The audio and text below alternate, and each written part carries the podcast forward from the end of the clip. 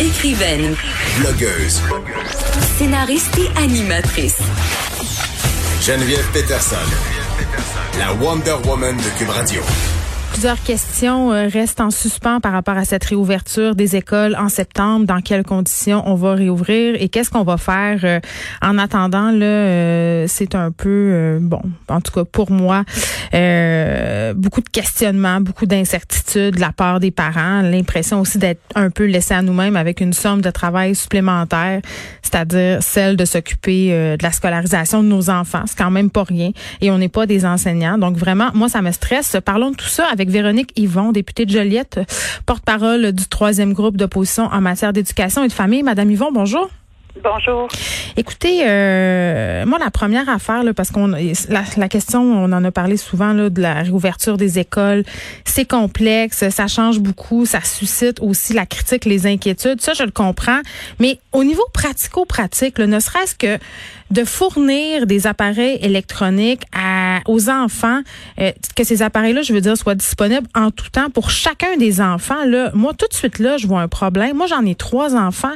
Chez nous, on en a des iPads, on en a des téléphones, on a un ordinateur, mais que mes trois enfants aient accès en même temps, je peux même pas les superviser les trois en même temps. Donc vraiment, là, je vois pas moi comment je vais faire pour m'organiser. Oui, ben écoutez, il y a énormément de, de défis en ce moment. Puis moi, c'est ce que je trouve le plus regrettable dans mon rôle d'opposition. Je pense que tout le monde veut être le plus constructif possible. On comprend que c'est une décision qui est fondée sur la santé publique. Tout le monde. Et on l'appuie. Exact. Tout le monde est, solidaire de cette décision-là, même si ça crève le cœur de beaucoup de parents et d'enfants.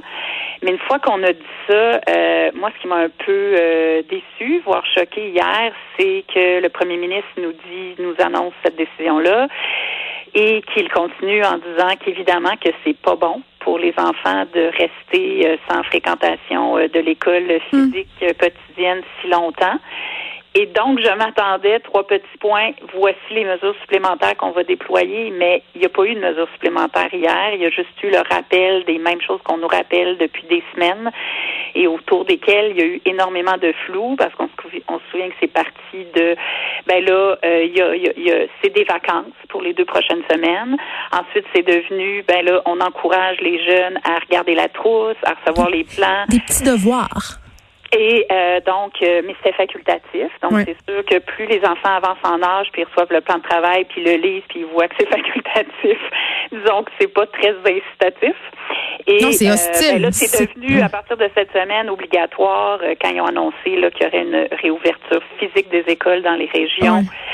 Et donc, malgré tout ça, hier, on nous a dit la même chose. Je dis malgré tout ça parce que c'est très sérieux de se dire que si c'était vraiment important, comme les pédiatres le disent, comme beaucoup l'ont dit, pour la santé mentale notamment, mais aussi pour pas accumuler des retards pédagogiques, particulièrement pour les élèves en difficulté, de rouvrir les écoles dans les régions. Ben, on devrait avoir la même préoccupation pour tous les élèves de la région métropolitaine et de ma MRC de Joliette parce qu'on est dans une situation similaire à cause de la propagation du virus chez nous. Et donc, on devrait déployer des mesures choc, des équipes choc, du soutien aux parents, du soutien aux élèves. Et moi, c'est ça que je cherche et que je demande et que euh, j'insiste depuis des semaines. Où elles sont, ces mesures-là? Euh, on sait que les élèves qui ont des difficultés, là, plusieurs ont eu très, très peu de suivi en orthopédagogie, en orthophonie notamment. Et là, on est dans une période où non seulement il devrait y en avoir, mais il devrait y en avoir plus plus intensément compte mm. tenu des défis à l'heure actuelle. Où elles sont ces mesures-là? On, on, donne des primes aux infirmières, aux préposés. Il faut le faire parce qu'on est bien conscient de la nécessité à l'heure actuelle d'avoir ces gens-là.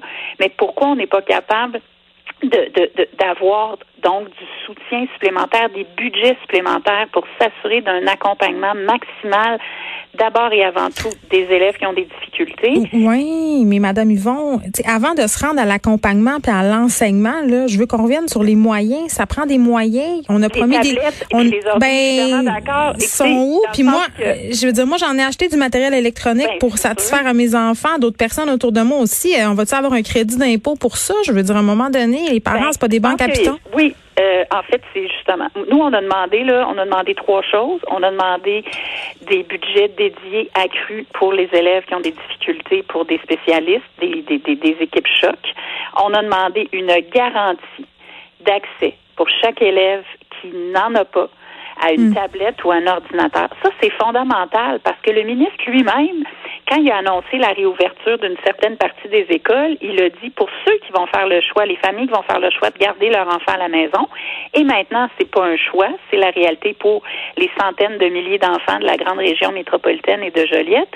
Ben pour eux, euh, il n'y a pas de choix. Et il a dit, n'est pas, on demande pas de l'école à la maison, on ne demande pas aux parents de faire l'école. Il faut toujours bien être là pour superviser. à Je veux distance. dire, À partir du moment où le ministre dit c'est de l'enseignement à distance, ça veut dire que l'État doit fournir les moyens, donc les ressources humaines pour accompagner les enfants et aux besoins les parents, et les outils technologiques. Donc nous, depuis, on demande une garantie que chaque élève va pouvoir avoir un outil. Il y a des élèves, il y a des familles où il n'y en a même pas. Ensuite, il y a des familles comme la vôtre où il y en a, mais c'est pas tous les enfants qui peuvent y avoir accès en même temps parce qu'il y a des parents en télétravail, il y a des frères et des sœurs. Puis il y a des familles où il y en a, mais la connexion Internet fait défaut. Ça, c'est tout un autre enjeu sur lequel on attend des réponses. Là, on dit ça, que. on- l'a pas cette garantie-là. Fait que comment on peut dire qu'on passe à l'enseignement à distance puis qu'il n'y en aura pas de problème de double standard puis d'inéquité quand on n'est pas capable de fournir ça? Je- ce matin même, j'avais le témoignage. Il y a une prof qui m'a appelé après avoir lu mes propos pour me dire merci pour cette demande-là parce qu'elle a dit moi je me bats pour deux de mes élèves dans ma classe qui ne peuvent pas suivre mes petites séances Zoom en quatrième année que je fais virtuelles parce qu'ils n'ont pas de tablette. Et ça fait un mois que je demande à ma direction des tablettes pour ces deux enfants-là que leur mère demande à chaque semaine et qu'elles ne, les- ont toujours pas. Donc, il y a un décalage, encore une fois, entre le ministre qui nous dit comment tout est formidable, puis que tous les enfants vont avoir les outils parce qu'ils commandent 15 000 tablettes de plus. Non, mais il y a des tablettes qui pourront pas être livrées avant le mois de juin. Je veux dire, tant qu'à ça, annuler, euh, annuler là l'année. Moi, je comprends juste pas en ce moment, puis je comprends qu'on est préoccupé par la réussite académique, mais on est rendu le 15 de mai. Je veux dire, pourquoi ne pas avoir tout simplement mis les enfants du Québec à Montréal, là, je veux dire, en vacances, parce que les parents, euh, tu sais, moi, je comprends qu'on veut faire de l'enseignement à distance, puis que les parents n'auront pas à faire de l'école à la maison, mais c'est pas vrai. Tu sais, j'aurais peut-être pas à faire de l'enseignement en tant que tel. Il va falloir que j'accompagne, il va falloir que je fasse du suivi, il va falloir que je m'assure que mes enfants soient là, alors que je suis même pas à la maison pendant la journée. Je travaille, je suis ici. Tu sais, il y a beaucoup de parents qui sont dans le même cas, là. Ben, en fait, je pense qu'il faut vraiment comprendre ça aussi. Puis moi, je demande au gouvernement de comprendre ça. L'anxiété des parents, leur culpabilité, euh, parce que euh, ils sont supposés faire l'impossible. Plusieurs continuent à travailler, doivent superviser les enfants, recevoir les trousses, euh, culpabilisent parce qu'ils n'ont pas d'outils technologiques, parce qu'ils sont pas disponibles, leur enfant a manqué une séance Zoom avec leur enseignant. Ça, c'est quand il y en a, parce qu'évidemment, il n'y a, a, pas d'uniformité dans tout ça non plus. Et je pense que le gouvernement est comme dans un dilemme, parce que, évidemment, qu'il faut continuer une certaine routine, une stimulation, des apprentissages, un certain contact pour pas qu'il y ait une perte d'intérêt. Puis on n'a pas parlé des élèves du secondaire, mais mon Dieu, qu'il y a des SOS à lancer là Oui, euh, pour pouvoir les soutenir. Puis dans une période tellement charnière et fragile qu'est l'adolescence. Donc, c'est sûr qu'il y, y a des gros enjeux, mais moi, je pense que le premier pas qui rassurerait beaucoup de gens, c'est de dire on a là c'est pas parfait là, on va faire le maximum qu'on peut. Puis oui, les outils c'est fondamental, puis du soutien à distance, on va en déployer, puis s'il faut avoir recours à plus de ressources, puis mieux payer, puis avoir des primes pour nos orthopédagogues, puis nos enseignants, on va le faire aussi parce que nos jeunes, c'est essentiel aussi. Je pense que c'est le message qu'il faut entendre. Puis aussi, nous, on propose des petites escouades de, soutien psychologique pour les élèves qui peuvent avoir plus de détresse en ce moment, qui pourraient être alertés par des proches ou par des, enseignants. Donc, je pense que c'est un peu tout ça qu'on veut voir. Mais si en ce moment, ça peut pas être parfait, ben, dites-nous qu'il y a un plan pour l'automne qui est clair, qui est en préparation. Ben, il y a des rumeurs d'ouverture euh, des sessions en ligne pour les cégeps universités, au secondaire aussi. Il en a été question, ça se discute. Ouais. Je veux dire, je sais pas comment nos ados vont prendre ça. Le docteur Chiquan qui faisait une sortie euh, tantôt sur justement euh, le mois de septembre. euh, il y a des, tu sais, il y a des jeunes enfants dont la sécurité affective va être compromise. Ça, c'est une chose, mais les adolescents, là, c'est déjà pas drôle. C'est faux que ma fille recommence l'école en septembre à distance. Pour vrai, je... Et là, là. Exact. Ça a créé vraiment une onde de choc quand le ministre a évoqué ce scénario-là euh, mercredi. Et euh, nous, euh, c'est là, à ce moment-là, qu'on a vraiment réitéré nos, nos, demandes de mesures parce que ça, ça, crée des, des circonstances très difficiles sur le plan psychologique psychosocial affectif, mais aussi pour les élèves qui ont des vulnérabilités d'apprentissage, de décrochage. Et c'est pour ça que nous, on pense que la présence physique va être essentielle. Puis on revient avec notre proposition dont, mm. dont j'ai déjà parlé, d'assurer au moins du demi-temps euh, pour que les jeunes puissent être physiquement à l'école au moins quelques jours par semaine. Mais de toute façon, les écoles à Montréal, est-ce qu'ils est-ce qu'elles auront les capacités d'accueillir euh, tous les étudiants avec les mesures de distanciation? Euh, je pense pas. Ben, c'est un gros enjeu. C'est pour ça que nous, on vient avec notre temps partiel parce qu'on pense que c'est fondamental de les voir, les jeunes en personne, ne serait-ce qu'une journée ou deux par semaine ou des demi-journées. C'est sûr que si toutes les, les écoles secondaires sont requises pour euh, le débordement d'élèves du primaire à cause de la distanciation, on n'ira pas très loin. On va prendre plus de roulottes. avec ça.